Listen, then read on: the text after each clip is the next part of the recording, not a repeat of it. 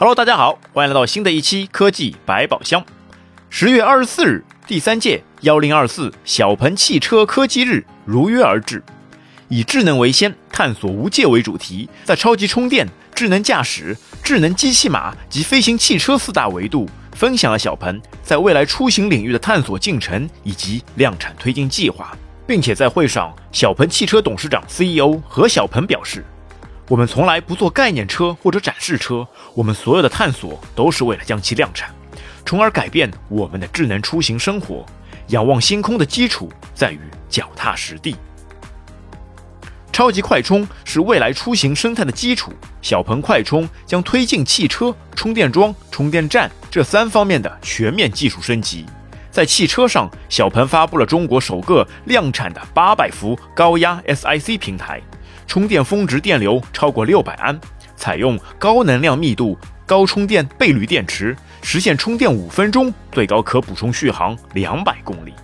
同时，为了充分发挥八百伏的平台补能技术潜力，小鹏汽车发布首个量产辅助的四百八十千瓦高压充电桩，其采用了充电枪液冷散热技术，通流能力可达六百七十安以上，并采用轻量化设计。超细线缆、插拔力小、提拉重量轻等，即使女性车主也可以轻松使用。此外，该超充桩具备 IP67 等防护能力，同时内置安全监测芯片，让每一次充电都可以安全可靠。在自动辅助驾驶方面，小鹏的 L 3.5技术拥有首个可量产且不依赖激光点云地图的厘米级城市定位能力。不仅需要基于视觉、高精地图、GPS、IMU、轮速仪等多个传感器融合定位技术，更拥有更细颗粒度的城市高精地图静态信息，加上天级更新能力。而且未来升级的 L 4.0技术，在2023年上半年率先就能实现全场景智能辅助驾驶。小鹏还推出了可骑乘的智能机器码。这台机器出自小鹏旗下的鹏行智能研究公司，内部代号“小白龙”，其实已经是第三代产品了。负载一个三到六岁小朋友的体重完全没有问题，还可以帮忙托运货品。从外形来看还是很萌新的。当然，敢叫智能肯定不简单。这台机器马拥有了目前汽车上的主流技术，例如具备了小鹏汽车全站自研的智能驾驶技术。拥有视觉和激光雷达的感知系统，可以自主运动。当然，既然能让小朋友骑，它也具备了一定的互动能力，例如情感化交互、面部识别、表情的呈现、语音交互和一些简单的肢体语言，它也是能够做到的。这批智能机器马目前尚未公布售价和上市时间，但预计价格绝对突破五位数。家里条件不错的，又是住大别墅的，倒是不妨给小朋友搞上一台。小米造狗，特斯拉造人，小鹏造马，智能机器产品可能很快就会来到我们的身边。飞行汽车拓展智能出行空间，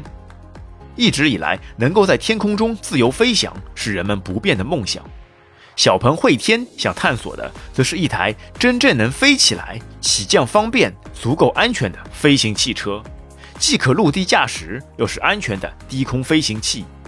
它具备一台车的基本属性，能够在大多数的公路道路上自由驾驶，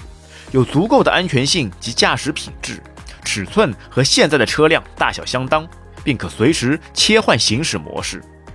同时，它更容易学习，更容易使用，用户不需要专业的飞行培训就可以驾驶。因此，虽然在本次幺零二四活动上仅展示了其第六代飞行汽车的设计版。但已经可以看出汇天的思路。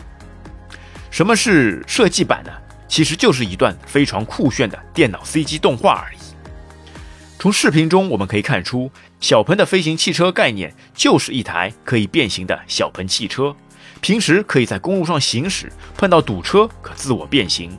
从车门两侧伸出两个类似于无人机的飞行桨，从而实现垂直起降。第六代飞行汽车将采用创新设计的机臂叶桨折叠系统及锁止结构，实现陆行、飞行不同场景间自由切换。在车身方面，它采用碳纤维，大量使用航空铝材、铝合金及特殊玻璃，并采用高能量密度、高放电倍率动力电池，及通过机械机构集成设计减重。相比小鹏 P7，减重幅度达到接近百分之五十。在操控和交互方面，第六代飞行汽车将在飞行过程中采用与方向盘连接单杆操作方式，路行时使用方向盘，飞行时单杆操作。飞控系统会辅助驾驶员执行驾驶意图，降低误操作影响，让每个人都可以轻松上手完成飞行。如此高科技的产品，是不是让人有种身在科幻电影中的感觉呢？但在演讲的最后，何小鹏斩钉截铁地表示，小鹏的目标是在2024年实现飞行汽车的量产。两年后能不能成功，让我们拭目以待。而且不知道以后会不会需要成立一个特殊的空中交警部门呢？其实比起空中汽车，我更倾向于可以驮成年人的智能马，因为马路马路，那就是应该有马才能算是入马。